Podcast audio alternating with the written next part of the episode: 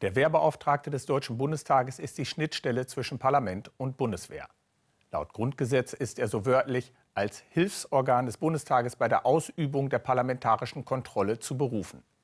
In dieser Funktion wacht er über die Grundrechte der Soldaten und berichtet über den inneren Zustand der Bundeswehr. Um diese Aufgaben wahrnehmen zu können, hat der Wehrbeauftragte weitreichende Befugnisse.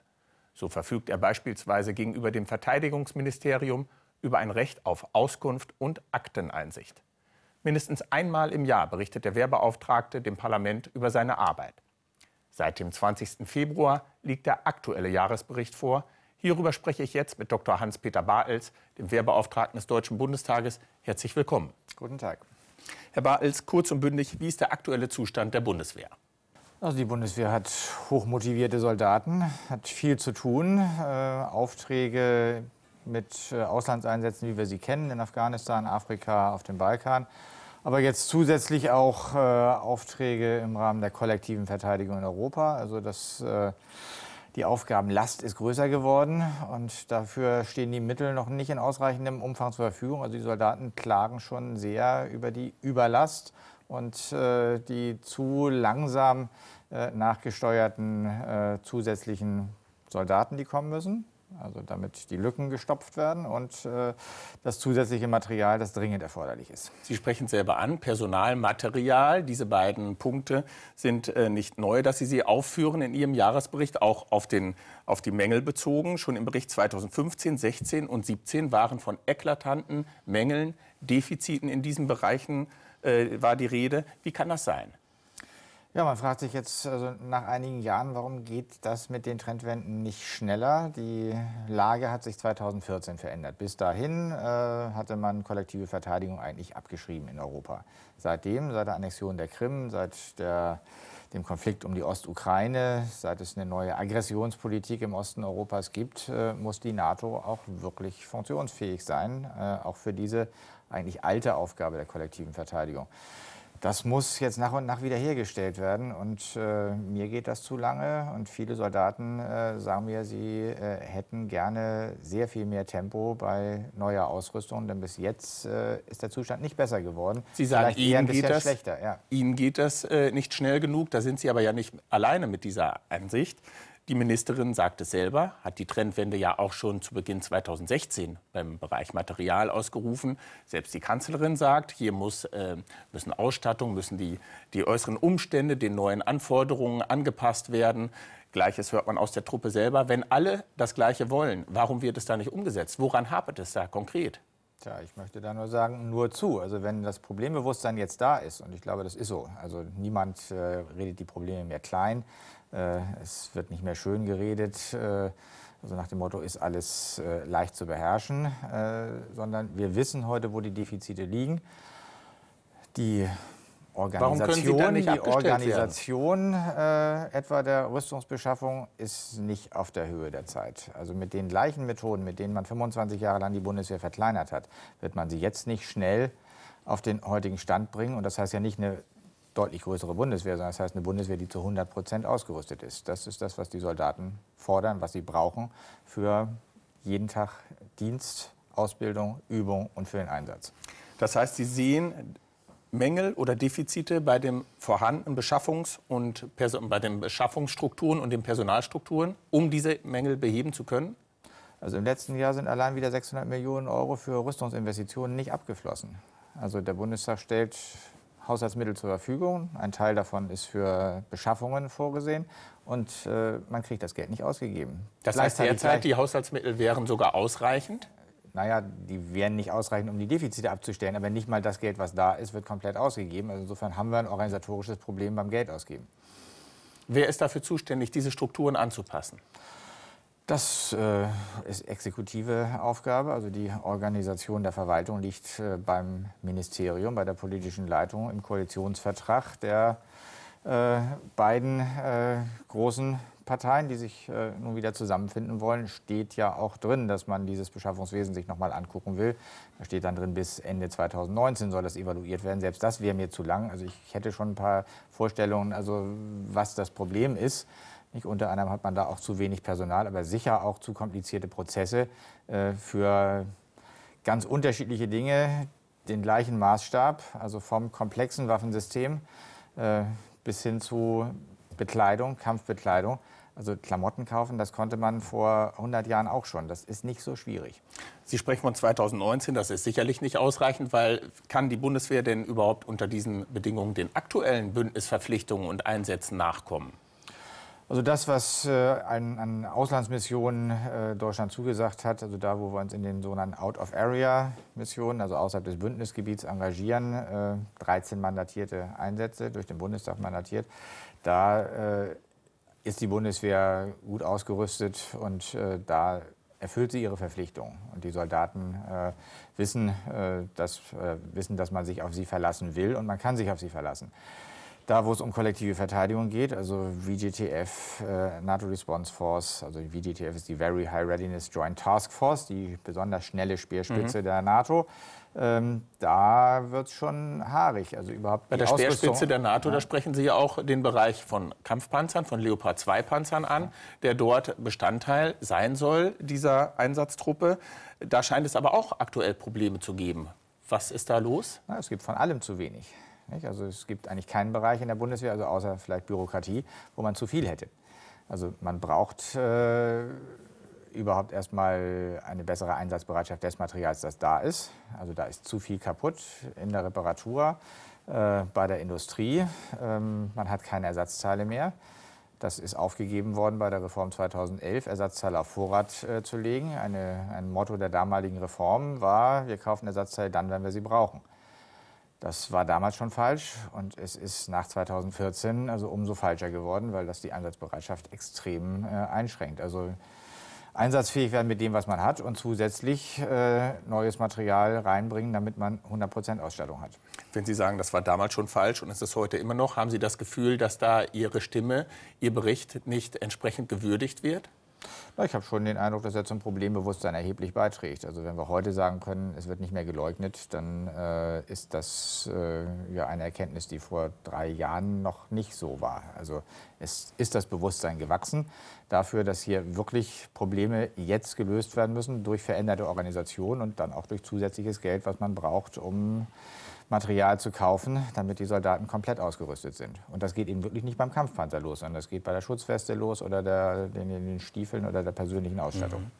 Wir sprachen jetzt äh, vorwiegend auch äh, um das Thema, über das Thema Ausrüstung. Der Schwerpunkt Ihrer Arbeit liegt aber auch beim Personal selber. Welchen mhm. Gesamteindruck haben Sie da im Berichtsjahr 2017 von den Soldatinnen und Soldaten? Auch da große Lücken.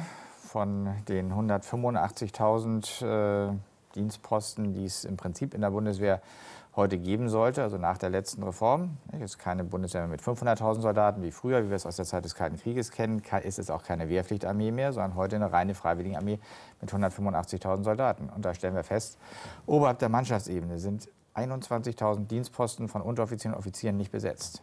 Das heißt nicht, dass die Leute gar nicht da wären, aber die Dienstposten sind nicht besetzt. Das heißt, man hat die äh, Soldaten auf anderen also an anderer Stelle geparkt. Man ist noch dabei, sie auszubilden. Jedenfalls die Arbeit, die getan werden muss, der Dienst, der geleistet werden muss an diesen 21.000 Stellen, der wird von Kameraden mitgemacht. Und das trägt zur Überlast bei. Jetzt sprechen Sie vornehmlich auch äh, von der Personalstärke in diesem Moment. Wie ist denn die Moral, wenn äh, in der Öffentlichkeit äh, über den Zustand beim Personal gesprochen wird? Dann geht es meistens über um unangenehme Vorfälle, es ging um quälerische Aufnahmerituale in der Kaserne Pfullendorf im letzten Jahr. Es ging um den sogenannten KSK-Skandal bei der Verabschiedung eines Kompaniechefs, bei dem Hitlergruß und Rechtsrock aufgeführt worden sein sollen. Der Chefausbilder der Bundeswehr, Generalmajor Walter Spindler, wurde vorzeitig entlassen. Sind das alles nur Einzelfälle oder sehen Sie hier grundsätzlich Verbesserungsbedarf bei der Führungskonzeption der Bundeswehr? Also ich glaube nicht, dass sich äh, die innere Lage substanziell verändert hat in der Bundeswehr. Ausnahme, sie ist jetzt eine reine Freiwilligenarmee. Die Wehrpflichtigen haben wir nicht mehr. Das heißt, zu Zeiten der Wehrpflicht gab es zum Beispiel beim MAD viel mehr Überprüfungsersuchen äh, hinsichtlich Rechtsextremismus, weil man hat Leute reingekriegt, die man heute gar nicht erst reinholen würde. Ähm, aber also wir müssen nicht so tun, als ob äh, Fälle, die immer wieder zu Besorgnis führen, diskutiert werden in der Öffentlichkeit, auch Konsequenzen haben müssen, als ob äh, das Fälle wären, mit denen wir gar nicht rechnen könnten. Also zugegeben, mit Franco A. hätte niemand gerechnet, also dass jemand ein Doppelleben als syrischer Flüchtling führt, äh, also hätte ich mir nicht vorstellen können. Aber dass es Disziplinarübertretungen äh, gibt, dass es Regelverletzungen gibt in der Bundeswehr, damit rechnet man, seit es die Bundeswehr gibt. Deshalb gibt es Wehrdisziplinaranwälte, deshalb gibt es Truppendienstgerichte, deshalb gibt es eine Wehrdisziplinarordnung. Also das alles ist eigentlich, also man, man weiß, dass es Probleme geben wird, dass es Regelübertretungen gibt, dafür ist ein System da. Der MAD ist dafür da zu gucken, dass keine Extremisten in die Bundeswehr kommen oder wenn sie drin sind, dass man sie, dass man sie entdeckt. Dafür arbeiten tausend Menschen. Also das ist nicht das, was uns überrascht, dass es in dieser großen Bundeswehr, und das sind immer noch 250.000 Männer und Frauen, zivil und militärisch, dass es da immer auch Probleme geben kann. Dafür hat sie ein Sensorium.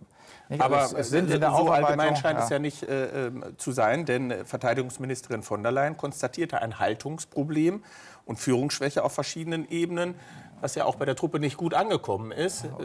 Ja, und sie hat das ja auch wieder zurückgenommen. Also das war, das war die falsche Kritik. Also sozusagen viele Soldaten haben wirklich eine untadelige, großartige Haltung und sonst wird die Bundeswehr nicht mehr funktionieren. Wenn jeder Dienst nach Vorschrift machen würde, dann äh, könnten wir die Bundeswehr in der Tat vergessen.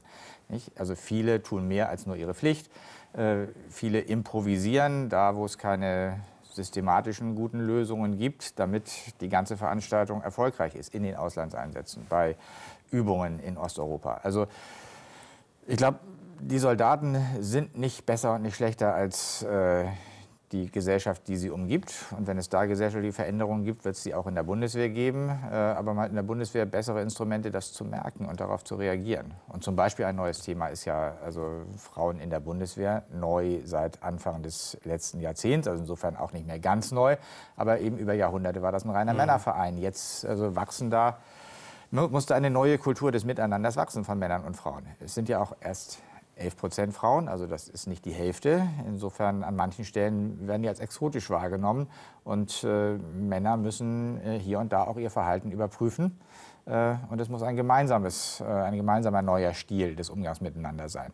Das kommt langsam, aber also ich werde auch in Zukunft äh, sicher noch die eine oder andere Eingabe bekommen und es wird Meldungen geben über Fehlverhalten, das abgestellt werden muss. Das so nicht geht. Wir leben im 21. Jahrhundert. Und dafür gibt es übrigens auch den Wehrbeauftragten, dass man sich dann äh, beschweren kann, wenn auf dem Dienstweg keine Abhilfe kommt. Was ja offensichtlich auch gut zu funktionieren scheint bei der Anzahl an Eingaben, die Sie da bekommen. Fühlen sich die Soldaten vor diesem Hintergrund gut von der Politik vertreten? Wie würden Sie das Verhältnis beschreiben? Naja, es hat im letzten Jahr einen Bruch im Vertrauensverhältnis gegeben, also zur politischen Leitung. Also man sah sich Zu Ministerin einen, von der Leyen. Man sah sich unter einen Generalverdacht gestellt, zum Beispiel durch diese äh, Durchsuchungsaktion in allen Kasernen, also wo es damals um Wehrmachtsdevotionalien gehen sollte. Ähm, das muss jetzt wieder gekittet werden. Ich glaube, daran wird auch gearbeitet. Also nicht, man braucht ein Vertrauensverhältnis der Führung in die Geführten und der Geführten in die Führung, damit zum Beispiel innere Führung funktionieren kann. Also das ist existenziell dafür. Ähm, das äh, ist jetzt noch nicht wieder optimal, aber ich glaube, man, man äh, bewegt sich da aufeinander zu. Nochmal zu Ihrem Bericht zurück. Welche Auswirkungen haben Defizite bei Personal und Material auf die Moral der Bundeswehr? Extrem. Also wenn man das, wofür man eigentlich zur Bundeswehr getan, äh, gekommen ist. Also als Pilot zu fliegen, als Besatzungsangehöriger am Hubschrauber, also äh, an der Ausbildung teilzunehmen, als äh, U-Boot-Fahrer, also sozusagen das zu tun, was die Marine tut, nämlich zur See zu fahren. Und dann gibt es null U-Boote von sechs, die wir haben. Äh, ist ja nicht mehr viel, aber nicht, von diesen sechs ist im Moment kein einziges einsatzfähig.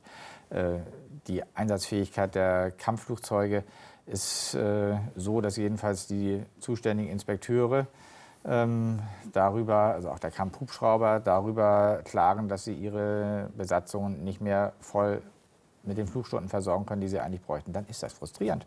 Also für die Leute, die bei der Bundeswehr ausgebildet werden wollen oder junge Soldaten ausbilden wollen, ist Materialmangel ein äh, ein Attraktivitätsfaktor ohnegleichen. Also dahinter stehen die anderen äh, Dinge, die aber auch wichtig sind, immer ein Stückchen zurück. Also wir haben auch zu wenig Platz in den Kasernen zum Beispiel.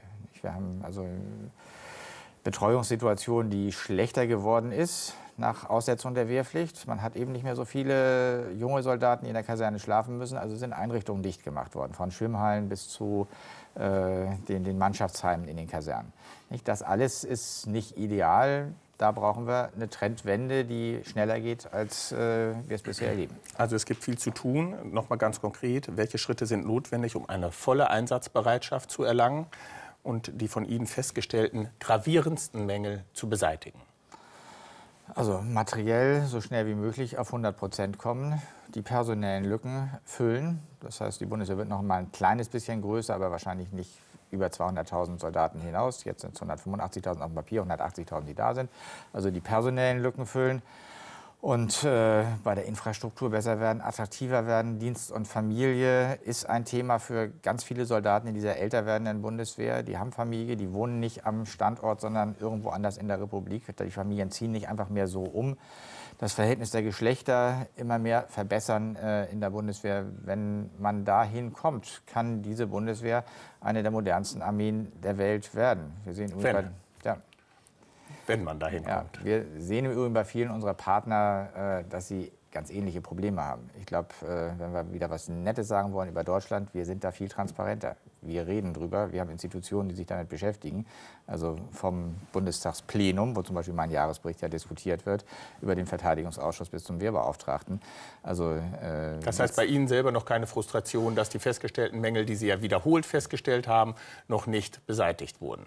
Nein, mein Job ist ja auch Druck zu machen und dann braucht es eben mehr Druck. Fordert Dr. Hans-Peter Bartels. Vielen Dank für das Gespräch. Das war unsere Sendung im Interview. Ich bedanke mich für Ihr Interesse und auf Wiedersehen.